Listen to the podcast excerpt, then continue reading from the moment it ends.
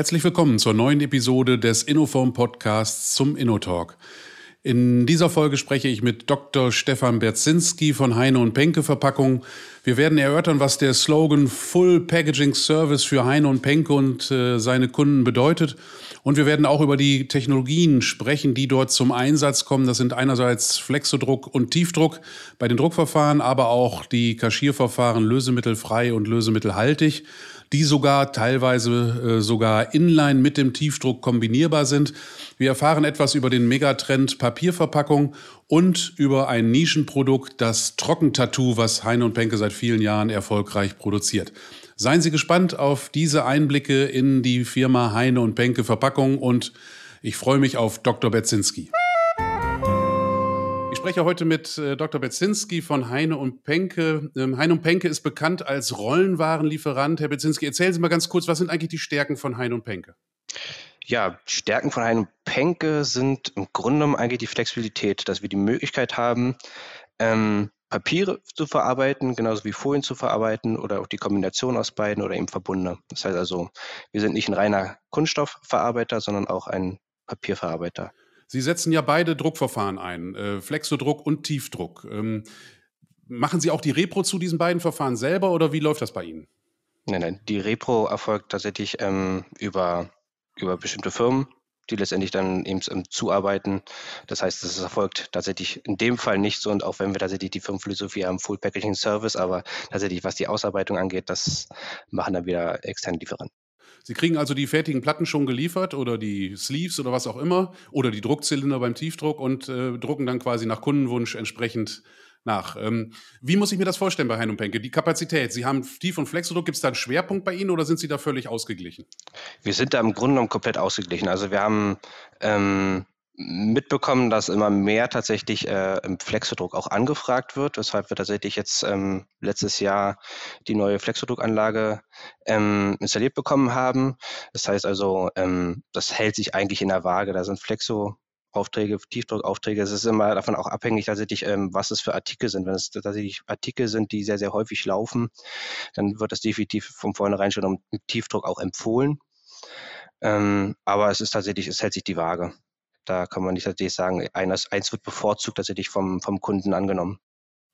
Ich kenne es noch aus meiner Vergangenheit, ähm, Bischof und Klein. Wir haben auch immer versucht, dann nach Losgröße eigentlich das Druckverfahren äh, zu empfehlen. Aber doch war es damals noch vor 20, 25 Jahren so, dass der Kunde gesagt hat, ich möchte das unbedingt im Tiefdruck haben oder unbedingt im Flexodruck. Ist das heute auch noch so oder ist es heute eigentlich eher flexibel? Natürlich, natürlich. Da kommen viele Kunden auch an und sagen tatsächlich, sie wollen tatsächlich äh, etwas mit einer ja, besseren Qualität und der Meinung, okay, der Tiefdruck ähm, kann das leisten. Letztendlich muss man auch sagen, der Flexodruck hat auch schon sehr, sehr gute Möglichkeiten, tatsächlich auch das sehr, sehr ähm, eine hohe, hohen Auflösung Qualität tatsächlich ähm, auch abzuliefern, sodass, ja, aber natürlich der eine oder andere Kunde kommt definitiv an und sagt, er möchte gern im Tiefdruck. Spannende Sache ist ja einerseits, dass Sie im Druckbereich so ausgewogen sind, Tief- und Flexodruck, die beiden starken Verfahren. Äh, aber auch in Materialien sind Sie relativ frei, habe ich äh, gelernt. Ähm, Sie drucken Papier und Folie. Dieses Fass ist ja im Moment etwas, was alle gerne aufmachen. Wie ist bei Ihnen im Moment die Situation? Geht es mehr Richtung Papier oder bleiben doch die Kunden eher noch bei der Folie? Ähm, teils, teils. Also es gibt tatsächlich Kunden, die ähm, gerne ähm, ihre Folie ersetzen wollen durch Papier.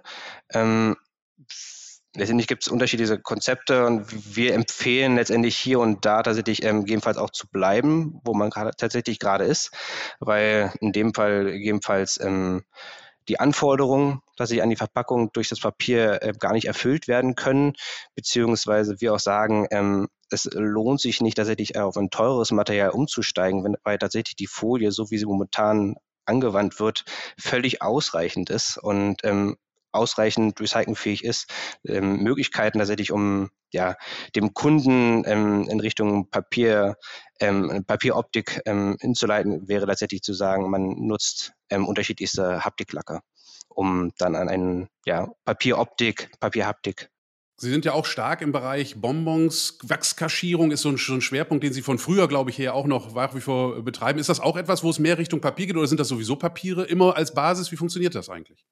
Das sind in der Regel tatsächlich ähm, Papiere, beziehungsweise in der Regel war es früher Papier verbunden. Aktuell setzen wir tatsächlich Wachskaschierung hauptsächlich ein im Bereich äh, sogenannter Trockentattoos. Das ist so eine Entwicklung, die vor vielen, vielen Jahren Heino Penke ähm, einmal vorangebracht hat, das auch patentiert hat.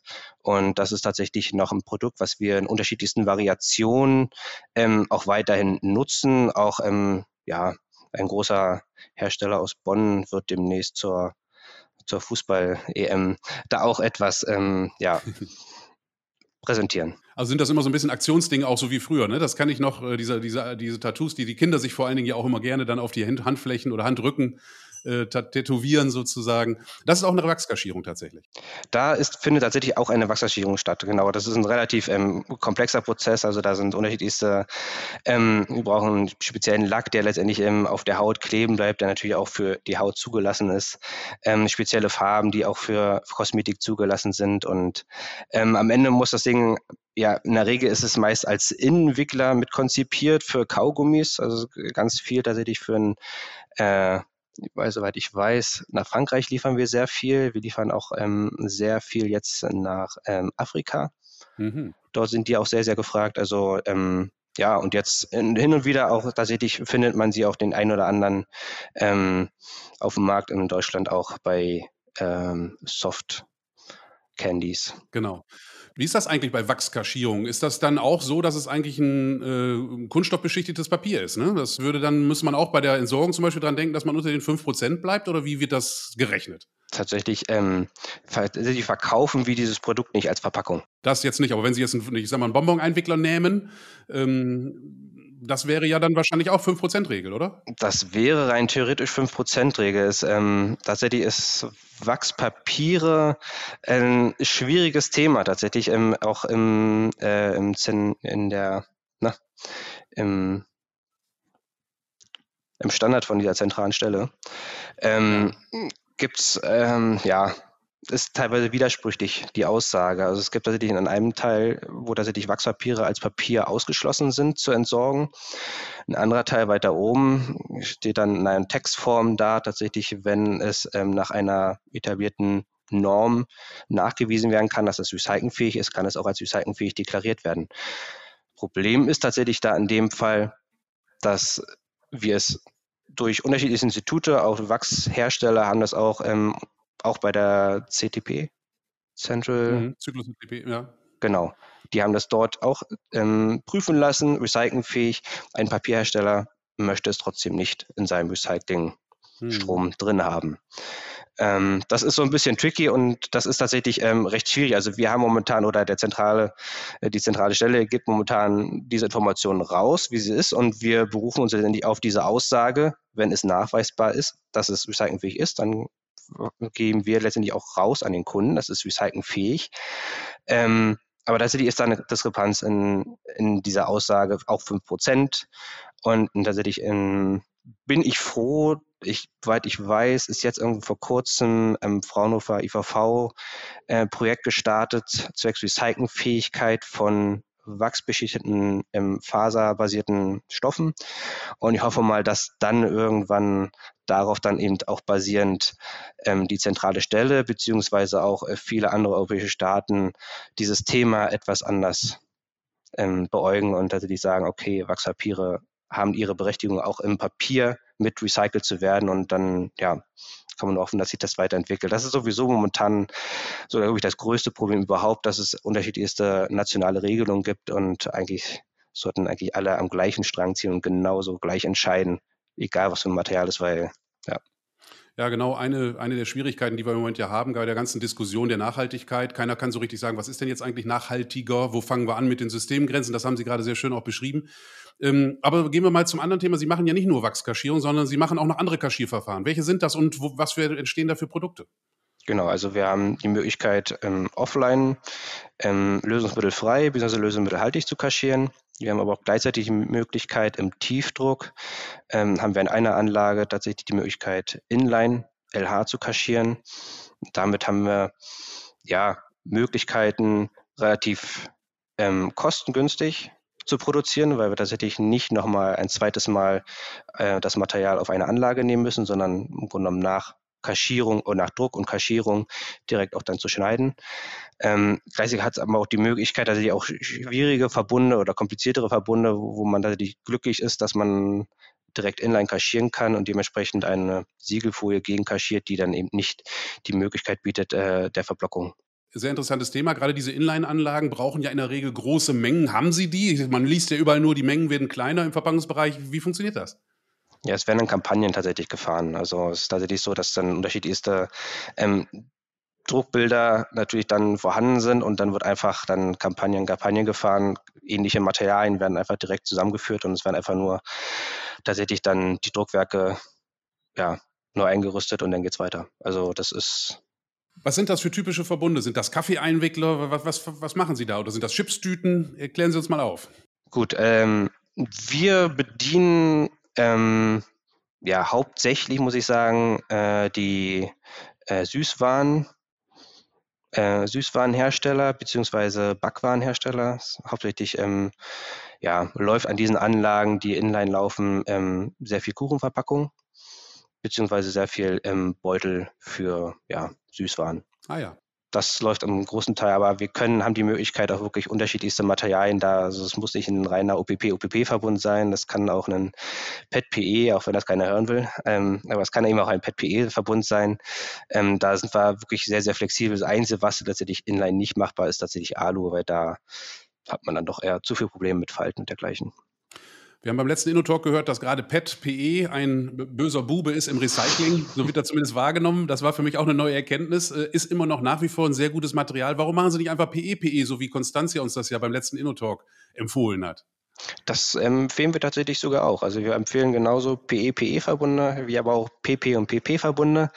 Ähm, das Vorteil momentan bei ähm, PPPP ist einfach, dass wir die Möglichkeit haben, eben durch das ähm, CPP auch relativ niedrige Siegeltemperaturen gibt es da mittlerweile auch schon. Das heißt, ähm, wir empfehlen momentan mehr tatsächlich die PP-Verbunde, einfach weil wir da flexibler sind, was tatsächlich die Siegelung angeht, weil ja, mit so hohen Temperaturen kann ich auf einen PE, PE-Verbund einfach nicht gehen. Da brauche ich tatsächlich dann wieder neue Technologien, was wir auch zum Teil empfehlen äh, bei gewissen Abpackern, wenn man tatsächlich die mit neuen Verbunden, recycelfähigen Verbunden äh, dort aufschlagen, dass man tatsächlich vielleicht hier und da auch an der Anlage, gerade im Siegelbereich, ähm, ja, mal schaut, was es Neues auf dem Markt gibt, wie zum Beispiel eben Ultraschallschweißen. Sehr interessante Entwicklung. Nochmal kurz zu Ihrer Person, Herr Bezinski. Sie sind promovierter äh, Chemiker, wenn ich das richtig verstanden habe. Ähm, was machen Sie bei Heino Penke und äh, was, wie, wie, wie, was haben Sie, worüber haben Sie studiert, promoviert und so weiter? Klären Sie uns mal zu Ihrer Person auf. Ja, genau. Ich bin Polymerchemiker, habe damals in Berlin studiert, habe in Potsdam promoviert, dafür aber in Krefeld an der Hochschule Niederrhein ähm, sehr aktiv gearbeitet und ja, ich habe letztendlich über radikalische Polymerisation in besonderen Lösungsmitteln, das sind ionische Flüssigkeiten, ähm, sind irgendwann mal aufgetaucht und dann hat man sich tatsächlich gedacht, ähm, es wäre interessant mal zu wissen, wieso, weshalb, warum radikalische Polymerisation in diesen Flüssigkeiten so besonders mit besonders hohen Ausbeuten, besonders hohen Molmassen dergleichen stattfinden. Und da ging tatsächlich meine Arbeit hin, tatsächlich ähm, zu schauen, was gibt es für detaillierte Prozesse, die man sich vielleicht genauer beäugen kann in einer radikalischen Polymerisation, ähm, die in Ionenflüssigkeiten tatsächlich anders erfolgt als in Standardlösemitteln, wie sie tatsächlich in der Industrie momentan ja auch in Anwendung gehen. Genau, das war so tatsächlich mein, mein, mein Thema, worum ich mich da dann vier Jahre mit beschäftigt habe. Ähm, danach hat es mich dann in die, ähm, über Umwege tatsächlich in die Verpackungsbranche geleitet. Ähm, ja, natürlich nach der Promotion hat man schon das Interesse, auch irgendwo eine chemische Industrie Fuß zu fassen, vor allen Dingen in der Entwicklung und Forschung und das ist relativ schwer, da tatsächlich Fuß zu fassen. Habe ich jedenfalls so auch wahrgenommen und auch mit vielen anderen Kollegen auch so wahrgenommen. Ähm, und bin dann über das Thema QM und QS und Projektmanagement, wo ich dann meine Weiterbildung gemacht habe, dann tatsächlich äh, bei einem ähm, Lohnfertiger gelandet in der QS. Ähm, ja, denke ich, ist allgemein bekannt, wie dieser Hersteller heißt da oder der Lohnhersteller da im, im Raum Düsseldorf. Genau, und da habe ich tatsächlich ähm, ja, zweieinhalb Jahre meine Arbeit geleistet und bin dann zu Hein Becke gekommen, zunächst als Anwendungstechniker äh, und habe dann nach, ja, ich glaube nach sieben, sieben, acht Monaten ich dann hier die Leitung übernommen für die Anwendungstechnik, für die Entwicklung und für die, das QS-Labor. Und ja, was mache ich hier tatsächlich die ganze Zeit? Ich bin tatsächlich dabei, ähm, momentan sehr viel, sehr viel Know-how ins Unternehmen reinzuholen. Also wir sind jetzt, ähm, wollen mehr tatsächlich auch in die Entwicklung gehen und sind tatsächlich mit einem, ähm, mit einem ZIM-Projekt tatsächlich in der mit dem Professor Schmid, also jetzt auch in Kooperation mit einem Projekt und hoffen wir, dass wir da mal in Richtung ähm, auch Papier und Barrierepapiere vielleicht ein bisschen mehr mitmischen können. Mal schauen. Das ist tatsächlich was. Ähm, und ja, also wir versuchen momentan wirklich sehr viel in, in aktuellen Forschung mitzubeäugen, ähm, mit in ähm, projektbegleitenden Ausschüssen für Forschung, Forschungsprojekten mit, mitzuwirken und zu schauen, wo kann man letztendlich ähm, mehr Know-how noch mal rausziehen, was wir vielleicht für uns nutzen könnten. Und das ist momentan so ganz großer Fokus. Ähm, der andere Fokus ist letztendlich zu schauen, dass wir ähm, die Bedürfnisse der Kunden, ob es jetzt nun in Richtung, ich möchte meinen Verbund gern recycelfähiger bekommen oder ich möchte gern von Kunststoff auf Folie, äh, äh, von Kunststoff auf Papier wechseln. Ähm, das ist tatsächlich momentan der andere sehr, sehr große Fokus, den wir hier haben und womit wir ja, die Kunden versuchen zu, zu beglücken. Wunderbar. Äh, abschließende Frage. Sie sind einer der ersten Supporter von unserem Konzept InnoTalk, wo wir versuchen, auch so einen Technologietransfer unter Kollegen quasi mit Lieferanten und Kunden hinzukriegen. Was hat Sie eigentlich dazu bewogen, da, da mitzumachen? Das hat uns natürlich wahnsinnig gefreut, aber diese Frage habe ich Ihnen noch nie gestellt. Okay. Ähm, also es waren unterschiedliche Sachen. Also ich bin der Meinung, und ich glaube, das, wissen auch viele, dass ähm, Hein und Peng ein sehr innovatives Unternehmen ist. Wir haben, ähm, bei uns sind keine Anlagen älter als 20 Jahre. Das ist alles ähm, super modern, das wird ständig investiert. Und dementsprechend ist, ähm, war das für mich auch eine, ja, ja, das nicht was Logisches, warum ich da tatsächlich da mitmache, weil zum einen haben wir die Möglichkeit, uns selber nochmal, gerade in der aktuellen Zeit, äh, mehr zu bewerben und zu sagen, hier ist jemand relativ wir sind kein großes Unternehmen, wir sind ein kleines mittelständisches Unternehmen mit 180 Mann in etwa, ähm, dass wir tatsächlich auch auf dem Markt sind und eigentlich auch mitmischen können. Auch das, was die Großen können, können wir genauso auch als kleines Unternehmen.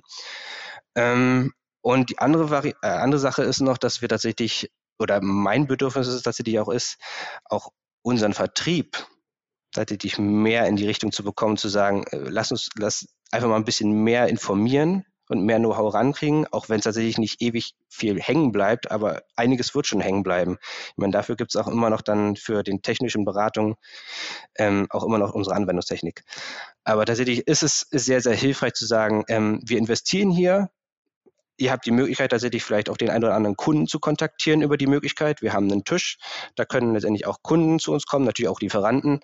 Ähm, aber es gibt so ein, ja, man kann sehr viel Informationen äh, bekommen und letztendlich haben sie auch die Möglichkeit, tatsächlich vielleicht den einen oder anderen Kunden auch zu akquirieren.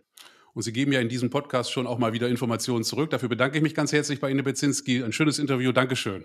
Gerne.